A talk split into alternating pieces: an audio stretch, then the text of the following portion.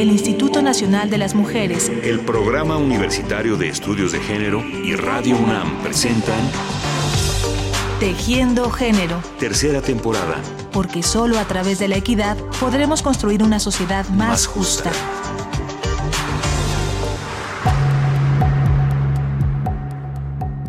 A México, en donde siguen sin conocerse oficialmente las cifras de jóvenes asesinadas en Ciudad Juárez durante las últimas décadas. Los familiares de las víctimas están decididos a llegar hasta las últimas consecuencias para exigir justicia y esto lo hacen por medio de pinturas, aerosoles y pinceles, porque quieren que el recuerdo de sus hijas quede vivo. ¿Cómo sobrevivir al horror? ¿Cómo denunciar? ¿Cómo pedir justicia? ¿Cómo destruir el imperio de la impunidad? ¿Cómo erradicar el feminicidio? Humillante y abusiva, la intocable impunidad. Los huesos en el desierto muestran la cruda verdad. Las muertas de Ciudad Juárez son vergüenza nacional. Uno de los capítulos más dolorosos de la vida de México en los tiempos recientes es el que se ha escrito en Ciudad Juárez, Chihuahua en torno a la violencia hacia las mujeres en su forma más desgarradora y rotunda, el feminicidio. Hoy hablaremos de ese tema y lo haremos a partir de la lucha que se ha desarrollado desde la sociedad civil para detener esa violencia y para pedir justicia. Movimientos de mujeres, de madres de víctimas y de activistas que con su lucha difícil pero persistente están marcando un hito en la participación social en nuestro país. Y para ello nos serviremos de la voz y las reflexiones de alguien que ha centrado su trabajo académico en la revisión de esos movimientos, la doctora Marta Estela Pérez de la Universidad Autónoma de Ciudad Juárez, con quien conversamos vía Skype hasta Torino, Italia, en donde se encuentra temporalmente realizando estudios de posgrado. Yo soy la doctora Marta Estela Pérez. Trabajo en la Universidad Autónoma de Ciudad Juárez como profesora investigadora. Tengo alrededor de 14 años dedicándome a la, a la docencia. Y bueno, pues eh, desde 1995 que yo empecé a hacer la, la, maestría, empecé a estudiar los temas de, de género y mi, y mi, tema de tesis eh, fue eh, la coordinadora en pro de los derechos de la mujer.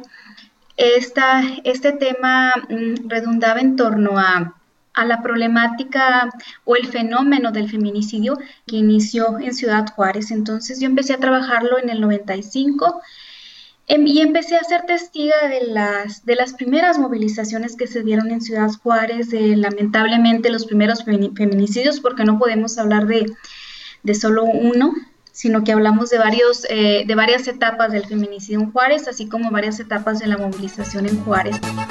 Mujeres trabajadoras, pasto de maquiladoras, cumplidoras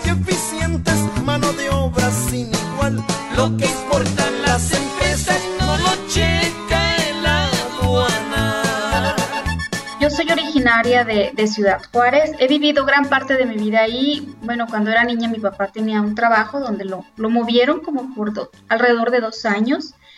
Pero eh, yo he vivido toda mi vida en Ciudad Juárez. Ahí estudié y yo he sido testiga, testiga de cómo la vida en la ciudad se ha transformado y cómo ha cambiado. Yo recuerdo que cuando yo pues era niña, era adolescente, yo podía, podía ir tranquilamente a la escuela y no tenía nadie que vigilarme. Afortunadamente yo, yo podía salir y, regre y, regresar a mi casa. La vida se vivía mucho más tranquila, había redes vecinales que se cuidaban. Sueños rotos en la ciudad frontera. Me es difícil comprender, es difícil a cualquiera. Ni una muerta más, ni una muerta más en la ciudad frontera. La vida en Ciudad Juárez ha cambiado mucho en unas cuantas décadas. Las formas de producción del capitalismo neoliberal la fueron convirtiendo en espacio de maquila, una actividad en la que las mujeres de escasos recursos encontraron una forma de vida en medio de condiciones de mucha precariedad. Ciudad Juárez siempre fue una región muy escondida, muy olvidada mmm, del centro. Lamentablemente toda esta cuestión de, de lo que pasa en Ciudad Juárez pues tiene que ver también con el no cuidado de la el no cuidado de los gobiernos porque abandonaron su responsabilidad social en esta ciudad la vieron como una ciudad de maquiladora como una ciudad eh, productora no solo de trabajo sino productora de impuestos. Entonces solo se, preocuparon por la parte económica, pero nunca por responder a toda la problemática que genera el ser una ciudad industrial. Cosiendo y cosiendo miles de prendas de manera sistemática. No tiene tiempo de juegos, es su dinámica. Cada centavo del minúsculo salario tiene dueño. Prohibido terminantemente el mínimo gesto de sueño provocado por ese singular y desigual crecimiento económico de una ciudad de frontera, el horror de los feminicidios en Ciudad Juárez comenzó a hacerse paulatinamente patente e inocultable. Las víctimas fueron las mujeres más pobres y más desprotegidas. Hasta ahorita tenemos varios casos de feminicidios. Tenemos Lote Bravo en los 90, Lomas de Polio en los 90, Cristo Negro en los 90. Tenemos el campo algodonero en el 2001 y tenemos en el 2011 el caso de Valle de Juárez. Sueños rotos en la ciudad frontera. Me es difícil comprenderles, es difícil a cualquiera. Ni una muerta más, ni una muerta más en la ciudad frontera. Ciudad frontera, ciudad frontera. Al horror de los acontecimientos se sumó poco a poco el horror de la impunidad. Falta de resultados periciales, torpeza, omisiones sospechosas, desatención a las víctimas. Y fueron entonces las mujeres, otras mujeres, las activistas y las familiares de las víctimas, las que tomaron la responsabilidad de denunciar y de luchar contra la impunidad. Al acrecentarse esta problemática del feminicidio, yo lo veo como una coyuntura, una lamentable coyuntura que de alguna manera moviliza a las mujeres, pero no moviliza a todas las mujeres. Moviliza a ciertos grupos de mujeres, por ejemplo, las mujeres feministas, moviliza a otras mujeres no feministas, pero preocupadas por los acontecimientos de la ciudad y moviliza también a las madres. Entre estos tres tipos de mujeres hacen una, una interacción y de alguna manera integran algo muy importante o generan algo muy importante que no existía en Juárez, es espacios genera espacios, espacios femeninos. Cuando tú generas un espacio de mujer, nunca más vuelve atrás porque tú sabes que cualquier cosa que tú necesites y cualquier protesta que tú quieras armar, ahí va a estar el espacio que, va a ser acogido. Fue la primera vez que en Ciudad Juárez mujeres lucharon por otras mujeres.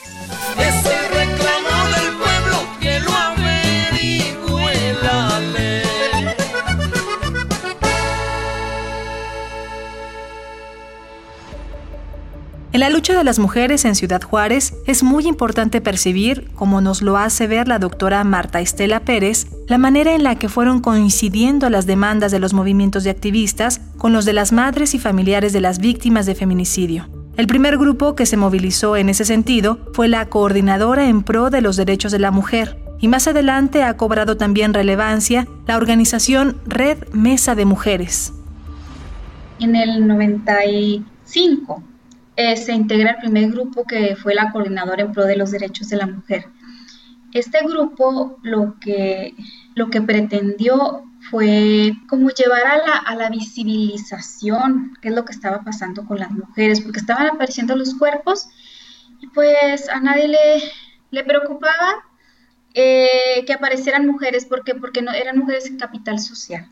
Eran mujeres de maquiladora, mujeres fácilmente sustituibles y mujeres bajo el discurso del gobierno catalogadas como prostitutas, o mujeres con una vida doble o, con, una, con una mala vida y que lo que le, y que lo que le sucedía era, era porque se lo merecían. Entonces era, era introducir la culpabilidad a la, a la víctima.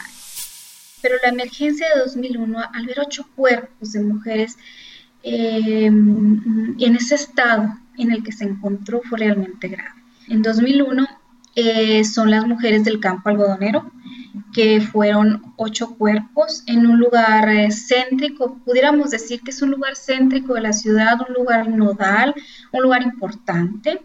Entonces nadie puede explicarse cómo un día aparecen tres cuerpos y al otro día amanecen cinco cuerpos. Mm, dos días distintos para aparecer ocho cuerpos, ¿no? Entonces nos empezamos a preguntar, ¿quién puede transitar con tres cuerpos un día y con cinco, cuerpos el otro día sin que la policía o nadie pueda detenerlos? O sea, ¿por qué con esa libertad?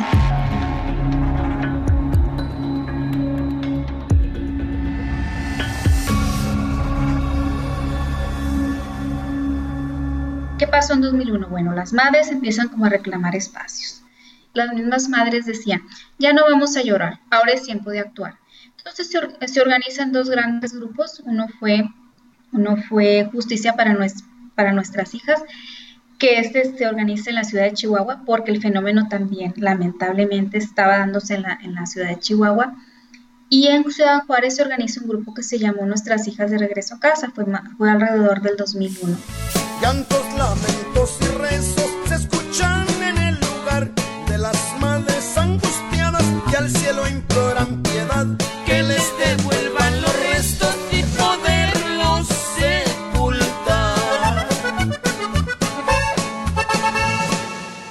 bien importante porque las madres, la mayoría, si no es que el 100%, son mujeres de, de muy bajos recursos, son mujeres que que no tienen una, pues una educación, yo creo que si llegan a secundaria es mucho, entonces son mujeres que trabajan en maquiladoras, son mujeres que trabajan como trabajadoras domésticas, entonces pues son personas muy humildes que tienen que resolver necesidades básicas y luego meterse en esta lucha, pues para ellas fue un doble o, triple costo, ¿no? Por todo lo que comenta la doctora Marta Estela Pérez y por muchas cosas más, la lucha de las mujeres que claman por justicia en Ciudad Juárez ha sido enormemente difícil. Por ello mismo, es muy importante tenerla en cuenta y ser conscientes como sociedad de todo lo que les debemos a estas voces que perseveran en la visibilización de estos casos y que a costa de su cansancio y de su desgaste están obligando a las autoridades a abrir ligeros atisbos para la certeza. Las primeras mujeres de los 90 ni siquiera eran escuchadas. Todo el mundo consideraba que eran unas señoras locas que lo único que querían era que, las, que les prestaran atención. Y ahora tienen la atención, no en la manera como quisiéramos, pero de alguna manera ya las voltean a ver y lo que y las palabras o los discursos de ellas pesan. Entonces, todo esto de alguna manera abre espacios para las mujeres. Un hito en esta lucha ha sido la posibilidad de capacitar a los jueces en perspectiva de género, dentro de un juicio histórico aún en proceso, que es el caso de Arroyo Navajo, un momento importante de este lento proceso que indaga por la justicia y lucha contra la impunidad.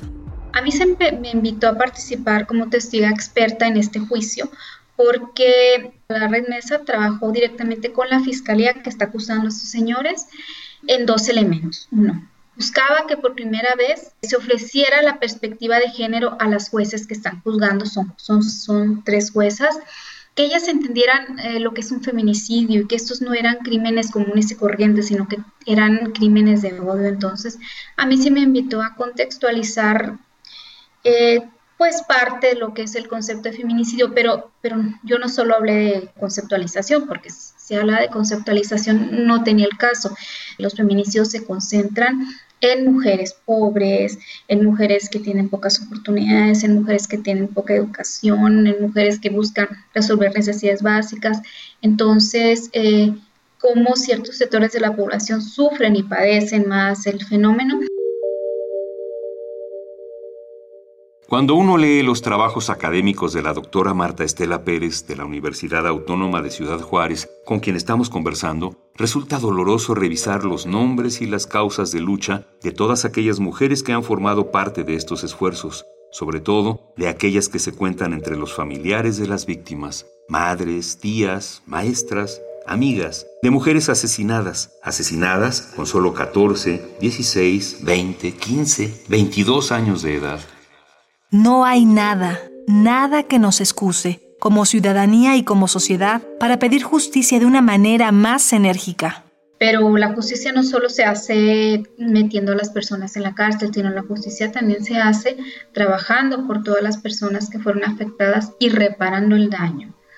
Estas mujeres fueron víctimas, fueron niñas de 14, 15, 16, 17, 20 años, niñas eh, trabajadoras a las que se les coartó su libertad, se les coartó su vida, nunca más van a poder estudiar, nunca más van a ser compañía de su familia. Las que tenían hijos dejaron a sus hijos, entonces mientras el gobierno no se haga responsable por una reparación total del daño hacia ellas y sus familias, no podemos hablar de justicia. Yo puedo decir que en Ciudad Juárez la justicia no ha llegado. El horror de los feminicidios no ha cesado en nuestro país y está muy lejos de resolverse. Ciudad Juárez se convirtió en el punto más visible de una violencia hacia las mujeres que ha afectado gravemente a otros puntos de la República, como el Estado de México.